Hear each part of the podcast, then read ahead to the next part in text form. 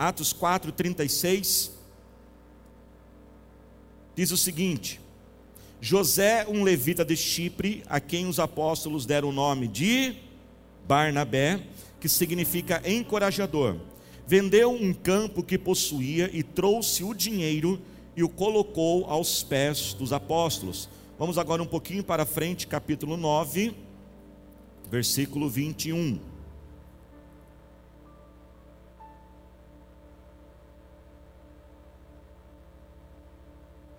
Atos 9, 21. Todos os que ouviam ficavam perplexos e perguntavam: Não é ele o homem que procurava destruir em Jerusalém aqueles que invocam este nome?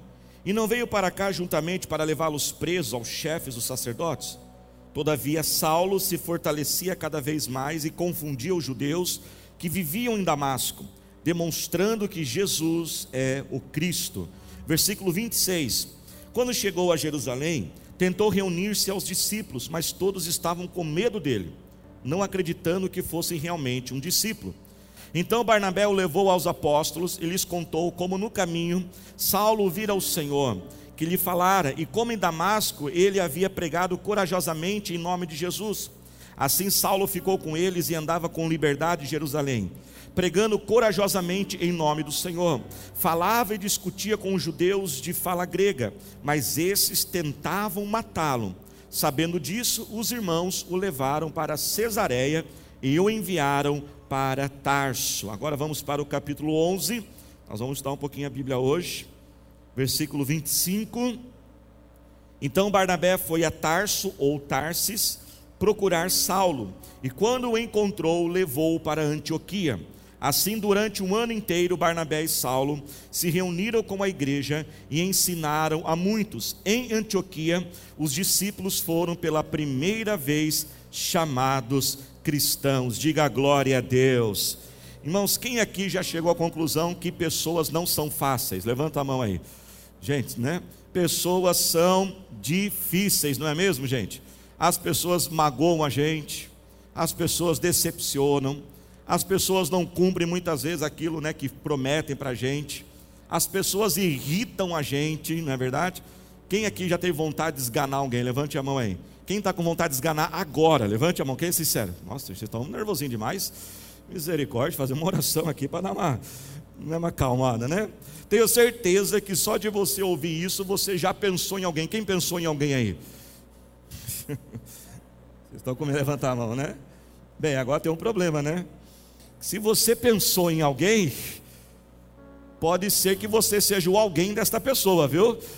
Né, irmãos? É, irmãos, não tem gente, irmãos, tem problema. Tem um versículo lá em Provérbios 14, versículo 4, que eu gosto muito, e é um versículo muito difícil de você entender. Você tem que fazer quatro anos de teologia para entender esse versículo.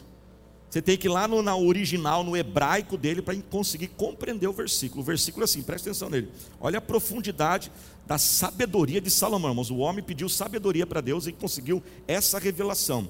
Ele diz o seguinte, Provérbios 14, 4: Aonde não tem bois, o lugar fica limpo. Olha que profundo, né, irmãos? Olha, olha que versículo profundo. Aonde não tem bois, fica limpo. Ou seja, vamos inverter o versículo. Aonde tem boi, tem sujeira. Né? Essa sujeira que você pensou aí mesmo, né? Então nós podemos também chegar à mesma conclusão, irmãos. Aonde tem gente, tem sujeira. Aonde tem gente, a gente se machuca, a gente decepciona, a gente falha, a gente fala que não devia ter falado, nós magoamos, nós ferimos uns aos outros. A igreja, irmãos, é um lugar maravilhoso, mas a igreja também é feita de pessoas, a igreja também é feita de gente. Então tem sujeira na casa, tem sujeira na família, tem sujeira no local de trabalho e também tem sujeira na igreja. E na primeira igreja que já existiu, a igreja lá em Jerusalém, a igreja primitiva, nós chamamos ela, foi uma igreja também, irmãos, que ela fez algumas coisas assim que não foi muito bonita, não. E nessa história que nós lemos aqui, eu li apenas alguns versículos para resumir um pouquinho toda a história, que ela é muito grande. Ela fala sobre dois personagens principais, Barnabé e também fala sobre Saulo, né, ou conhecido também como Paulo. Saulo é um nome mais aramaico, mais judeu, hebraico, e Paulo é o mesmo, a mesma pessoa, só que mais com o seu nome, o nome mais grego. A Bíblia nos diz, irmãos, que nos primeiros anos da igreja, A igreja já começou a ser perseguida. E nós não podemos ser ingênuos, irmãos, a igreja é perseguida até os dias de hoje. Porque a Bíblia diz que a igreja é a luz aonde tem as trevas. E o inimigo não quer que a igreja funcione, ele quer parar a igreja. E a igreja, desde o começo, ela já foi perseguida. Só que preste atenção nisso. Nos primeiros anos da igreja, a igreja ela não foi perseguida pelo Império Romano. Não foi uma perseguição política, não foi uma perseguição por causa da economia, mas foi uma perseguição feita pelos próprios judeus contra os judeus. Uma perseguição 100% religiosa. Havia na época ali da igreja primitiva os judeus mais ortodoxos, os judeus mais tradicionais, e eles começaram agora a perseguir todos os judeus que começaram a entregar a sua vida a Jesus. Eles não aceitavam. Eles olhavam os judeus que se entregavam a Jesus como uma certa, tipo uma seita, uma, uma heresia. Então, como um zelo pela lei de Moisés, pelo judaísmo, eles começaram a perseguir esses judeus que se entregaram a Jesus. Quem está entendendo, diga amém. E uma dessas pessoas que se tornou um perseguidor da igreja foi então o apóstolo Paulo. Ele era um feroz perseguidor. E a perseguição, irmãos, não era uma perseguição assim, somente de criticar, falar mal, não deixar entrar no lugar, não. Era uma perseguição severa que levava até mesmo as pessoas à morte. A primeira pessoa a morrer pelo Senhor Jesus foi Estevão, foi um diácono. Ele foi o primeiro a morrer pelo Senhor Jesus. Então a gente já aprende aqui que se acontecer alguma coisa, a gente coloca os diáconos na frente. Brincadeira, viu, irmãos? Não, eu, não brincadeira com os diáconos, né? Não, eu sou o pastor, eu assumo, viu? Né? Mas o primeiro foi um diácono, não tem como fugir da história, né? O primeiro que morreu foi um diácono, Estevão. E a Bíblia diz que Saulo, ele viu o apedrejamento de Estevão. Só que, que resumindo um pouquinho a história, Saulo acabou tendo um encontro com Jesus. Saulo se entregou ao Senhor Jesus e se converteu. E eu quero declarar que até a pessoa mais difícil que você conhece, ela também vai se entregar ao Senhor Jesus. Jesus pode dar um jeito em você, Jesus pode dar um jeito em qualquer pessoa que nós conhecemos, porque ele também deu um jeito em Saulo. Só que quando Saulo se converteu, presta atenção nisso. Dois problemas aconteceram. Quantos problemas, igreja? Dois, dois problemas. Primeiro, que as pessoas não acreditaram muito na conversão de Saulo. Os primeiros discípulos não acreditavam, ficavam assim: ah, esse cara aqui se converteu, eu acho que ele não é uma conversão verdadeira, não. Acho que ele está mais para espião, para introduzir no nosso meio aqui, descobrir os nossos lugares secretos de culto, porque ele perseguia, irmão. Você imagina um homem, num dia ele está perseguindo, matando crente, no outro dia ele vira crente. Aí os irmãos começaram a desconfiar né, começaram a desconfiar, ah, não sei o quê, né, aí não, né, acho que esse cara aqui não, né, sabe que tem gente que até os dias de hoje é assim, né, ele fala, não, sabe o que é pastor, olha, eu bato o olho assim na pessoa, já sei que não vou com a cara dela, viu, e a pessoa acha que é um dom, não é dom não, viu irmãos, né, pastor Abe Uber, que inspirou muito essa mensagem, fala, não é dom não, isso é dom, é maldição de desconfiar das pessoas, viu irmãos, misericórdia, né, todo mundo olhou para Paulo assim e falou assim, cara, não não é convertido, não. E ali, quando terminava a célula, tinha o lanchinho da célula, todo mundo ia conversar. Paulo chegava, e aí, gente? Eu entreguei minha vida para Jesus. Mundo saía assim. Paulo começou a sentir um peixe fora d'água, ele começou a ficar desenturmado, ninguém falava com ele. Outra coisa que aconteceu, irmãos, com o apóstolo Paulo é que quando ele se converteu, Paulo ele tinha mais aquele perfil de executor. Sabe aquela pessoa que pega as coisas e executa? Quem aqui é mais executor? Levante a mão aí, né? O executor é uma benção, né, irmãos? Quando a gente precisa que as coisas sejam feitas, a gente põe na mão deles. Só que também eles vão fazer e vão deixando os cadáveres atrás, né? Aí depois você tem que sair consertando, porque eles não pensam direito, eles saem fazendo as coisas, tal, tal, tal. Aí você tem que ir consertando as coisas que eles fazem, mas é bom que eles fazem. E Paulo era assim, irmãos, e quando Paulo se converteu, irmãos, ele se converteu e ele já foi pregando a palavra de Deus, só que ele começou a arranjar um monte de treta, um monte de confusão. Ele, acho, acho que ele pegava a Bíblia, começava a querer dar bibliada, com, né? Para converter as pessoas, e ele começava a ir atrás e falava, falava, e ele começou a brigar, brigar, brigar, brigar, brigar com as pessoas, e ali, irmãos, todo mundo falou assim: Paulo, mais, mais devagar. Aí, irmãos, sabe o que, que a igreja fez? Abaixa um pouquinho o teclado, por favor. A igreja chegou e falou assim: Paulo, vem aqui um pouquinho. É... Onde, onde que você mora, Paulo? Ah, eu sou. Qual é a sua cidade natal? Ah, minha cidade natal é Tarsis. Paulo, você não está com saudade da tua família, não? Não está com saudade da tua mãe? Sabe o que é, Paulo? A gente fez uma vaquinha entre nós aqui e compramos uma passagem para você. Olha que bonito. Eu acho que você devia visitar um pouquinho a sua, a sua família, né? Vai lá ver os teus parentes. Aí eu imagino que Paulo ficou tudo animado. Olha que coisa bonita, né? Os irmãos se reuniram para comprar uma passagem para mim, né? E aí, só que depois eles falam que Paulo já está embarcando já, né? No navio, eles falam assim: Paulo, só tem um detalhe: a passagem é só de ida, não tem de volta, não, viu? Ou seja, você vai, mas você não, não volta. Sabe, mas o que eu fiquei pensando nessa história? Eu estava olhando o Tom aqui. Eu acho que nós devíamos dar uma passagem para o barbeiro para ele, né, Tom? Já, irmãos? Cadê o Tom? Eu ia pegar o Tom aqui, ele sumiu na hora, viu? Misericórdia, Tomzinho, misericórdia, está lá. Então eu vou dar uma passagem ida para o barbeiro, viu? E quando você não arrumar essa barba, você não sai de lá, em nome do Senhor Jesus, viu, filho? Pior que eu acho que a esposa está gostando disso, irmãos. O que, que a gente faz, né, gente?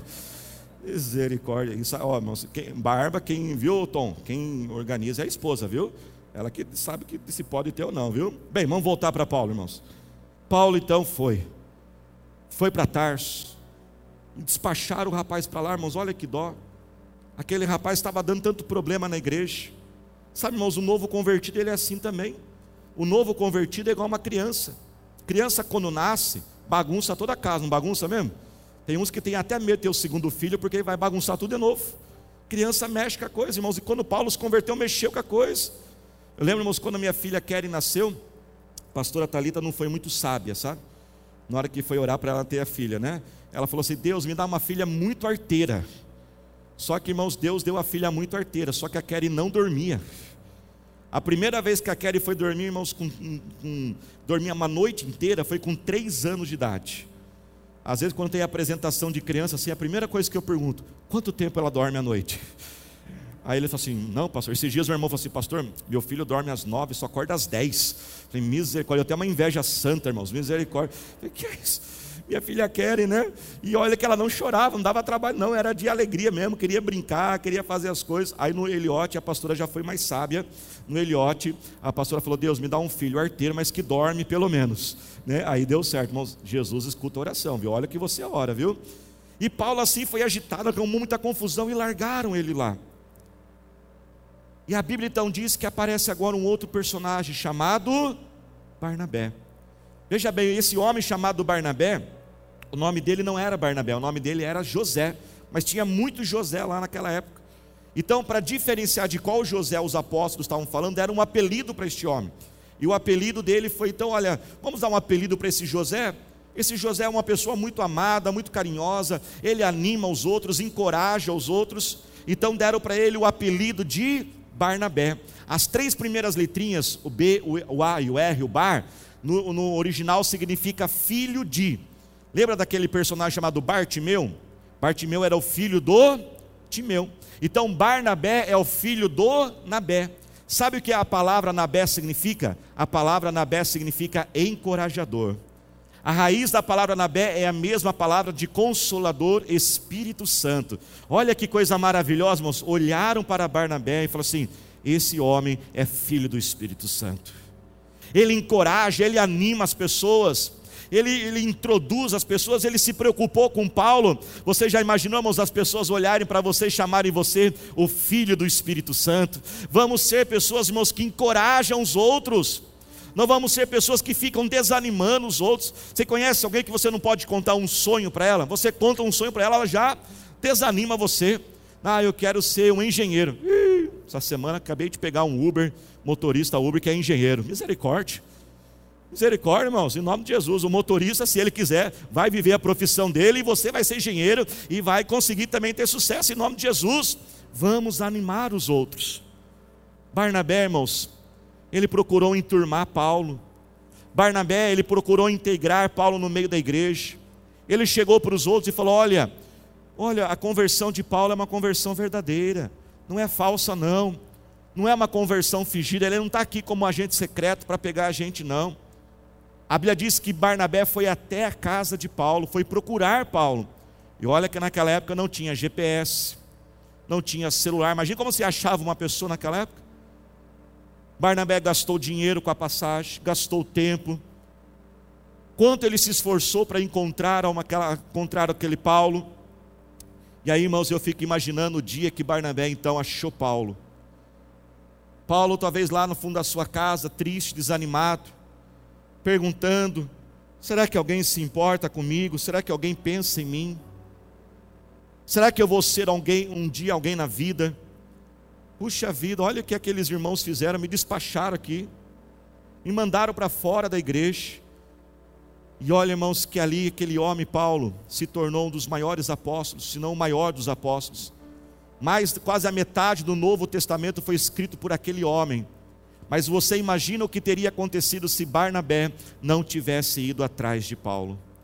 Barnabé foi atrás de Paulo, encontrou Paulo, encorajou Paulo, animou Paulo, trouxe Paulo para pregar a palavra de Deus junto com ele em Antioquia, e uma grande obra foi feita na cidade de Antioquia. Muitas pessoas se entregaram ao Senhor Jesus, e não foi à toa que lá em Antioquia, pela primeira vez, os cristãos são chamados, os seguidores de Jesus são chamados o quê? De cristão, aquele que se apresenta, aquele que é semelhante a Jesus. Por quê? Eles viram isso em Paulo, em Barnabé, e, a igreja, e aquela igreja igreja se tornou uma cópia do Senhor Jesus. E eu quero que você pense um pouquinho agora. Quantos Paulos perto de você estão precisando de você? Nós podemos, irmãos, fazer a diferença na vida de alguém. O Senhor está esperando que você seja o Barnabé na vida de um Saulo. E se você for uma irmã, que você seja uma Barnabela na vida de alguém mas nós podemos fazer a diferença. Diga comigo assim: eu vou fazer a diferença. Você que está no culto online, coloque a hashtag Eu faço a diferença. Nós devemos fazer diferença, irmãos. Preste atenção nisso. Se torne, irmãos, incoerente com a vida cristã. Se relacionarmos com Deus sem se relacionarmos com as pessoas. A essência da vida cristã é uma vida dedicada ao próximo há uma pessoa próxima de você, um pai, uma mãe, um filho, uma filha, um amigo, um irmão da igreja, há alguém pertinho de você que está tendo agora um momento de solidão, há alguém perto de nós que tem um potencial e um talento enorme, mas esse potencial está sendo desperdiçado. Há alguém que tem um grande sonho para ser vivido, mas esse sonho está frustrado. Há pessoas que têm uma caminhada com Deus maravilhosa, mas essa caminhada, por algum motivo, ela foi interrompida. Há alguém agora se perguntando: será que eu tenho valor para alguém? Será que tem alguém que se importa comigo? Alguém está se perguntando isso agora. Alguém próximo de você está se perguntando: será que eu posso ser alguém na vida? Por isso, irmãos, nesta noite, Deus desafia cada um de nós a fazermos a diferença na vida desta pessoa. Seja com um elogio, seja com uma palavra de afirmação, seja uma mensagem no WhatsApp com a simples pergunta dizendo: "E aí, está tudo bem com você?"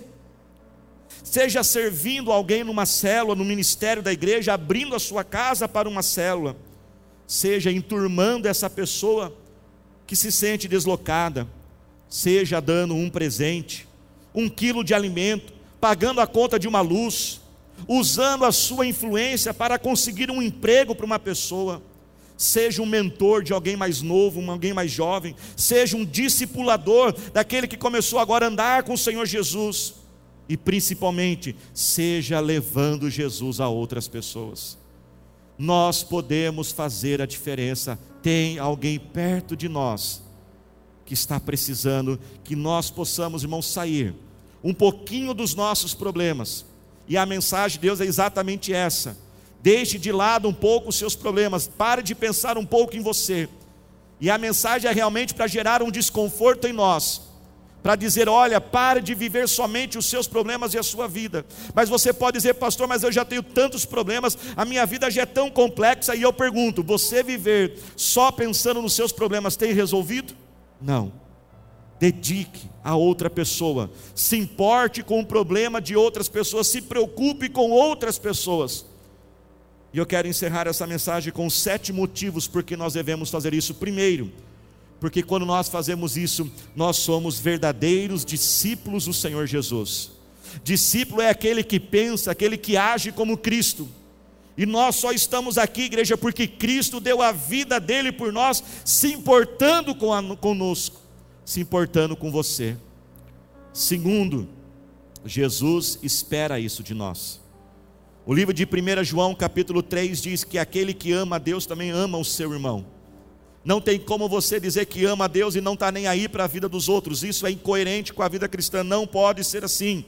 Esse negócio que eu não preciso da igreja, eu sozinho sou igreja, isso não existe. Juntos nós somos igreja, e igreja é estar com gente. Eu sei que não é fácil, mas é necessário, Jesus espera isso de nós. A Bíblia diz que quem ama Jesus, quem ama Jesus, aí levante a mão. Quem ama Jesus obedece os seus mandamentos e é mandamento do Senhor Jesus nós cooperarmos uns com os outros.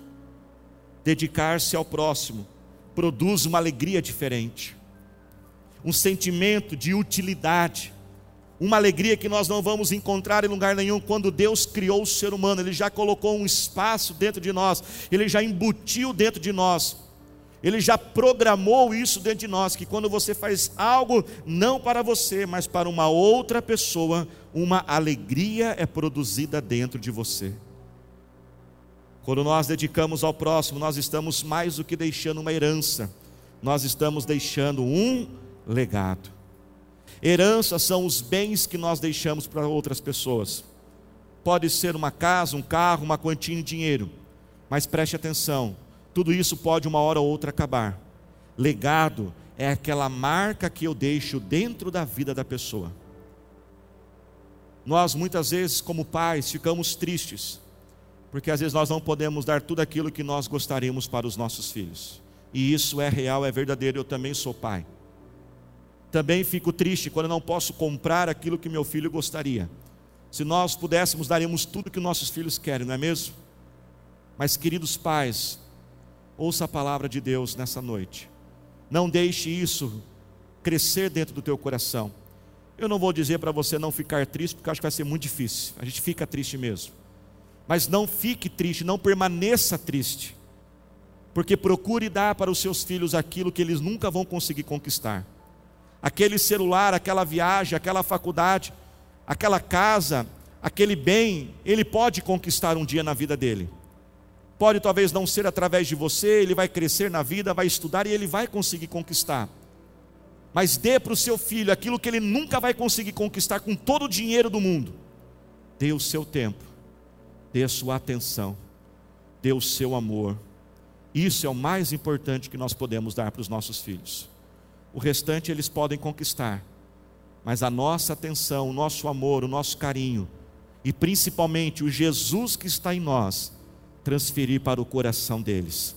Porque se eles tiverem Jesus, você lembra o que o versículo diz? Busque ao Senhor em primeiro lugar e a sua justiça, e as demais coisas vos serão acrescentadas. Se coloque de pé glorificando a Jesus. Quinto motivo: servir a Jesus, servir a Deus e abençoar a vida de outras pessoas é um grande privilégio. Saber que temos um Deus tão grande que usa cada um de nós tão pequenos. Olhe para cá. Sexto motivo: devemos também, irmãos, dedicar as pessoas, presta atenção, porque o nosso Deus recompensa quem faz isso. Esse não pode ser o primeiro motivo e nem o único motivo, amém, igreja? Mas veja bem, para você fazer algo na vida de outras pessoas, você não precisa de recursos. E quando Deus olha um coração generoso, a pessoa que se preocupa com o problema dos outros, Ele põe muito na mão dessa pessoa. Barnabé precisou de recursos para socorrer e resgatar Paulo. Gastou dinheiro com a passagem, gastou com a alimentação, ele precisava de recursos. Quando Deus olha um coração generoso, Ele recompensa. O livro de 2 Coríntios, capítulo 9, versículo 10 diz o seguinte, versículo 11: Vocês serão enriquecidos de todas as formas, para que possam ser generosos em qualquer ocasião. E a nossa generosidade resulte em ação de graças ao Senhor. E por último, sétimo motivo, quando nós nos preocupamos com os outros, um dia alguém também vai se preocupar conosco. Mateus 5, versículo 7 diz o seguinte: Bem-aventurados os misericordiosos, porque eles encontrarão a misericórdia. Como já foi lido hoje aqui, Provérbios 11, 25: Aquele que dá alívio aos outros, alívio receberá de volta. E eu queria que você fizesse, colocasse a mão assim no teu coração. E hoje nós estamos ministrando essa mensagem, esse clássico de fé. E a fé de Deus no nosso coração hoje é uma fé para nós não desistirmos das pessoas. Não desista dos teus pais, não desista do teu filho, não desista do teu casamento, não desista da sua família, não desista de formar uma família. Não vamos desistir daquele irmão da igreja, não vamos desistir daquela pessoa da célula, não vamos desistir de sermos usados por Deus naquela célula dos ministérios da igreja. Hoje a nossa fé é para crer, como Barnabé teve fé. Talvez ele pensou, Paulo é um caso perdido, Paulo não tem jeito, mas ele não pensou assim. Ele foi mais uma vez, como essa canção diz, ele lançou a rede, ele tentou mais uma vez. E Deus manda dizer: tente mais uma vez, minha filha, tente mais uma vez, meu filho.